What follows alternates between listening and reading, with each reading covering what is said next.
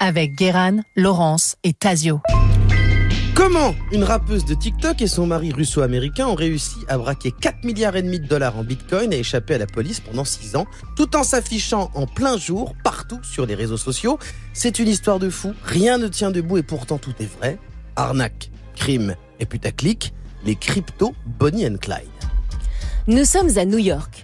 En 2019, lors d'un événement d'influenceurs où l'on retrouve un personnage atypique, Razel Khan.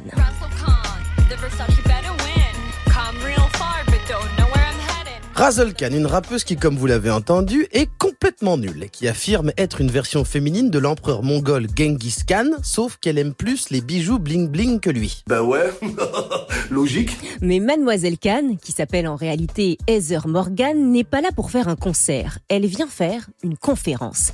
Car ses singeries râpées et ses clips ridicules font partie de l'univers complexe d'une jeune femme aux multiples facettes. Ah son truc, c'est de montrer comment on peut devenir riche en perçant sur les réseaux sociaux avec des conseils assez surprenants comme aller dans les événements avec plusieurs couches de vêtements différents pour pouvoir changer de tenue et d'identité en ayant toujours des bonbons ou des paquets de clopes pour en offrir à des gens et s'incruster dans des conversations. Mais c'est alors oui, ça paraît complètement stupide et totalement une arnaque, sauf que Heather Morgan a un vrai petit buzz sur Internet et en plus, elle est vraiment riche, mais pas spécialement grâce au réseau. Son CV est impressionnant. Écoutez plutôt.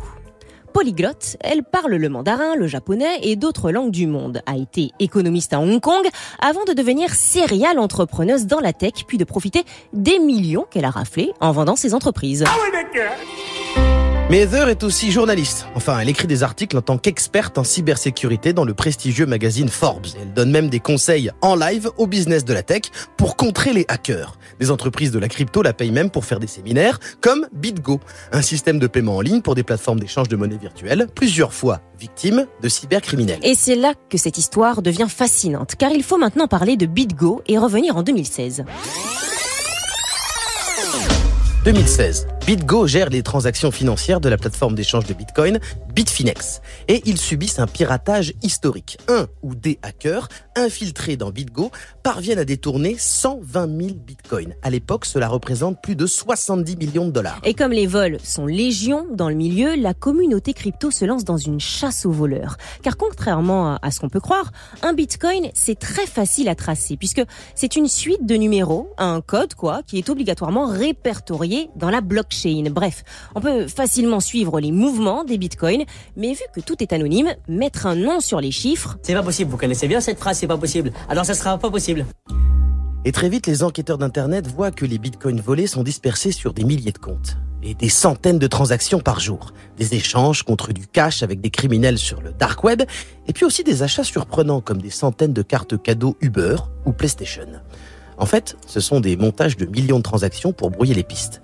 Mais au bout de six mois, une grande partie des bitcoins ont été placés sur liste noire dans la blockchain. Et donc, les hackers peuvent toujours les avoir, mais ne peuvent plus les échanger ni rien acheter avec. Et donc, les mouvements s'arrêtent. L'enquête est au point mort pendant quatre ans et demi. En août 2021, le cours du Bitcoin est au plus haut. Un jeton s'échange contre près de 50 000 dollars. Et donc les hackers, qui pensent s'être fait oublier, passe à l'action et les bitcoins volés se mettent à être échangés sur des milliers de comptes. Mais les enquêteurs veillent et après quelques temps se rendent compte que tout a terminé sur un seul et même compte qui encaisse près d'un milliard de dollars. Et ce compte, il retrouve son propriétaire, son nom. Elon Musk, la personne la plus riche du monde. Mais non, pas du tout, pas du tout. Son nom, c'est Ilya Liechtenstein, un entrepreneur russo-américain qui aurait fait fortune dans la tech, mais il n'a pas pu agir seul. Et ça tombe bien puisqu'il est en couple avec une autre suspecte, Heather Morgan, la pire rappeuse du monde et qui est Razel Khan, tiktokeuse excentrique et spécialiste de cybercriminalité. Dis-moi pas que c'est pas vrai Sacré plot twist. Et au départ, dans la communauté crypto, on n'y croit pas. Comment ces deux bras cassés qui se prennent pour les Jay-Z et Beyoncé de la foire fouille ont pu mener un braquage et des montages financiers aussi élaborés? Ils sont forcément l'arbre qui cache une forêt de mafieux russes qui les utilisent comme couverture. Complotiste Théorie du complot Mais l'enquête de la police semble confirmer la piste principale. Ce sont bien eux qui ont agi seuls. Ilia a fait le braco et Heather l'a aidé à blanchir l'argent. Tout concorde. On découvre que le couple est parti en Ukraine pour se faire des faux passeports et ouvrir une multitude de comptes en banque. Ils avaient préparé un plan de sortie digne d'un James Bond et contacté des cybercriminels russes pour les aider à récupérer le cash. Parce qu'ils savaient que le temps était compté. C'est Bonnie and Clyde du dark web, ou le crypto couple, comme on les appelle depuis, a été arrêté par la police en 2022. Et oui, le Covid et la fermeture des frontières les a bloqués. Seulement 25 000 des bitcoins volés ont pu être échangés contre du cash, ce qui représente tout de même près de 900 millions de dollars. En août 2023, 3 milliards ont été récupérés par la justice. Ilia et Heather ont plaidé coupables des chefs d'accusation allant d'associations de malfaiteurs à la fraude jusqu'au blanchiment.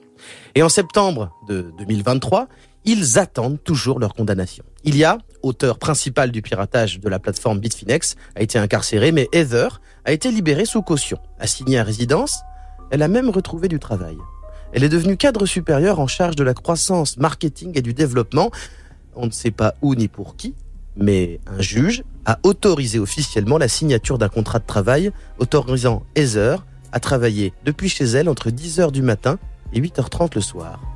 Vu l'amplitude horaire, c'est sûrement une start-up de la tech. Comme quoi, elle sait vraiment comment se débrouiller sur Internet.